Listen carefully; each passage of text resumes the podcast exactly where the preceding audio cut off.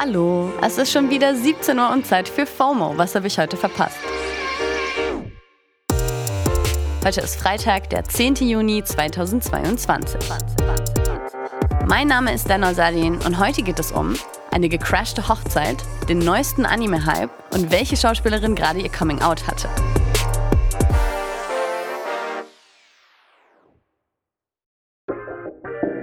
Zum Start ins Wochenende gibt's wie jeden Tag erstmal den ultimativ schnellen Timeline-Recap.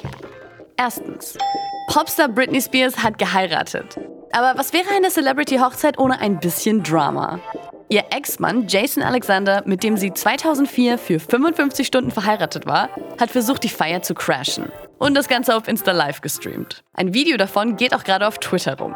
Super weird, super random, move on, let go, get alive. Zweitens.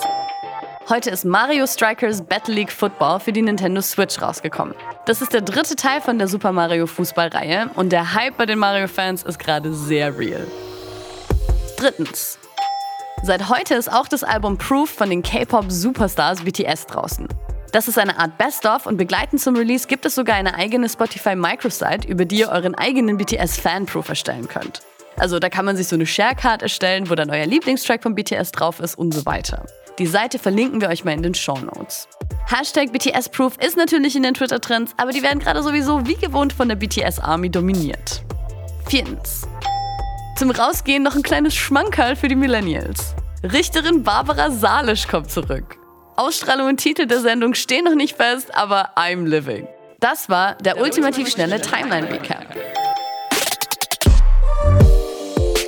Und weil wir bei FOMO-Kategorien lieben, kommen hier direkt ein paar cute Filmtipps hinterher bei Bingen am Freitag.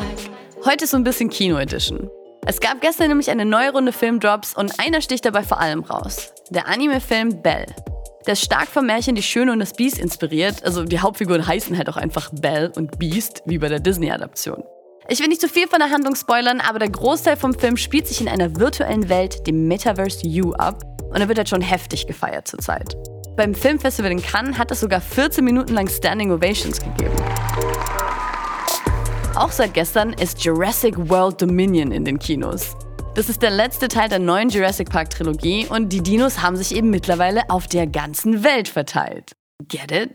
Jurassic Park? Jurassic World.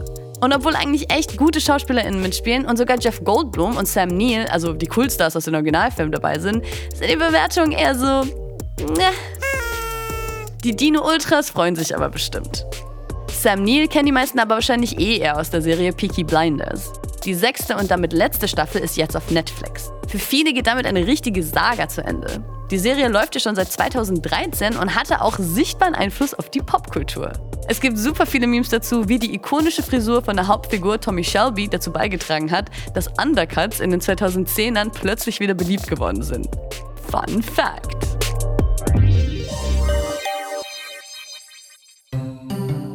Facts hat jetzt auch die Schauspielerin Rebel Wilson gedroppt. Ihr neuester Post auf Instagram sorgt gerade jedenfalls für ganz viele Herz-Emojis.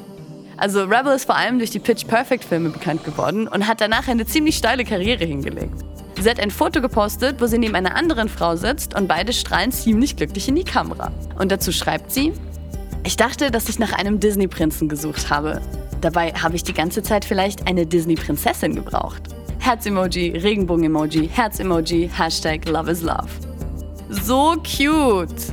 Der Post hat schon eine Million Likes und über 10.000 Kommentare.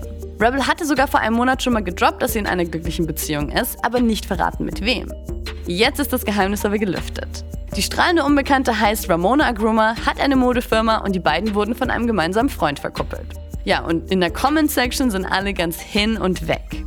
Tyler Barnhart, ihr Co-Star aus dem Film Senior Year, hat zum Beispiel geschrieben: Happy Pride, Icon. Und Kelly Jekyll als Pitch Perfect, Adore you both so much. Yes, we love a queer love story. Wie es übrigens mit der Repräsentation von queeren Menschen in Serien so aussieht, schaue ich mir morgen mit dem Journalisten Mohammed Amjahid mal genauer an. Für heute war es das aber mit FOMO und wir hören uns dann wie gesagt morgen wieder hier auf Spotify. Feels, Feedback und Feuer-Emojis gehen wie immer an FOMO at spotify.com. FOMO ist eine Produktion von Spotify Studios in Zusammenarbeit mit ACB Stories. Folgt uns auf Spotify.